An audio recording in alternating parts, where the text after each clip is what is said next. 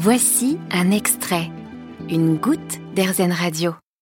En France, chaque année, il y a plus d'un million de tonnes de déchets abandonnés dans la nature ou sur la route. Ils ont été soit jetés par négligence ou alors ils sont simplement tombés de notre poche, mais la plupart du temps, c'est un manque de conscience collective. Les gens se disent bon, bah ils seront ramassés alors que non.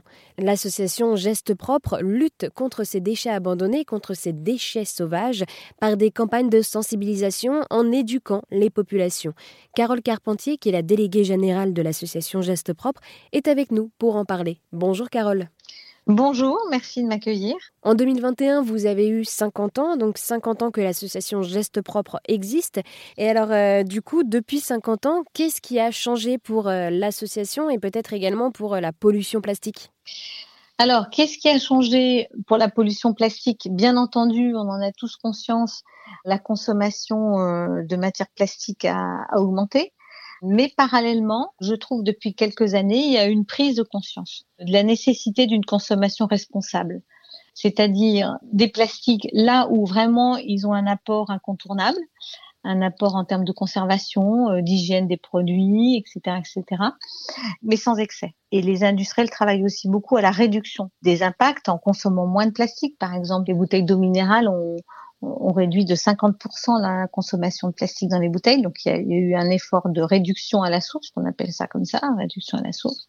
Il y a eu d'autres efforts qui ont été faits, le bouchon euh, qui reste attaché à la bouteille pour pas qu'il se perde dans la nature, etc., etc. Il y a eu plein d'évolutions qui n'ont pas encore complètement compensé les impacts négatifs, parce que les impacts négatifs, ils viennent aussi beaucoup du comportement de chacun. C'est pas seulement un choix de consommation au moment de l'achat du produit, c'est aussi qu'est-ce qu'on fait du produit quand il est devenu déchet. Il faut l'acheminer vers le, la bonne fin de vie. Et ça, c'est quand même le consommateur qui l'a en main. C'est lui qui décide si je mets ma bouteille euh, d'eau minérale dans le bac de tri ou pas. C'est lui qui décide de la balancer euh, sur le lieu de son pique-nique en forêt. Je pense que quand même, il y a une maturité qui naît là en ce moment. Je pense que les, les citoyens euh, ont progressé. Et puis, il y a aussi une, une culture euh, renforcée sur ces questions de, de, développement durable, avec le réchauffement climatique, etc. Il y a une plus grande sensibilité, en tout cas des jeunes générations, ça c'est sûr, et des plus mûrs qui évoluent aussi. Comment est-ce que vous, vous vous êtes adapté en 50 ans, du coup, au changement de la société? Alors, on a agi plus fortement. On a mobilisé plus de, de contributeurs, plus de parties prenantes.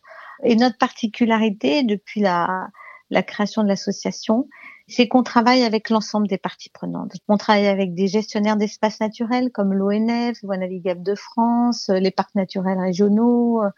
L'évolution, c'est vraiment la mobilisation plus large des parties prenantes parce qu'on considère que la solution, on ne la trouvera pas si chacun ne joue pas son rôle à son niveau de la chaîne. C'est-à-dire l'industriel au niveau de la production du produit, le consommateur au niveau de son comportement avec le produit, le législateur sur bah, mettre en place la législation qui s'impose pour enrayer ses conséquences, les communes parce qu'elles ont cette responsabilité de propreté, mais aussi le maire a un pouvoir de sensibilisation important vis-à-vis de ses habitants. Euh, c'est pas juste de la propreté, c'est aussi de la conviction. Et il a ce rôle pédagogique à jouer. Il y a aussi les éco-organismes avec qui on travaille, comme Citeo, Alcom pour le tabac, parce que ces éco-organismes qui financent la collecte et le recyclage des déchets ont aussi leur rôle à jouer dans cette fin de vie de déchets abandonnés qui n'est souhaitée par personne. Merci beaucoup Carole. Je rappelle, vous êtes la directrice marketing de Gestes Propres qui lutte contre la présence des déchets sauvages, des déchets abandonnés dans la nature. Vous avez aimé ce podcast Erzen Vous allez adorer Erzen Radio en direct.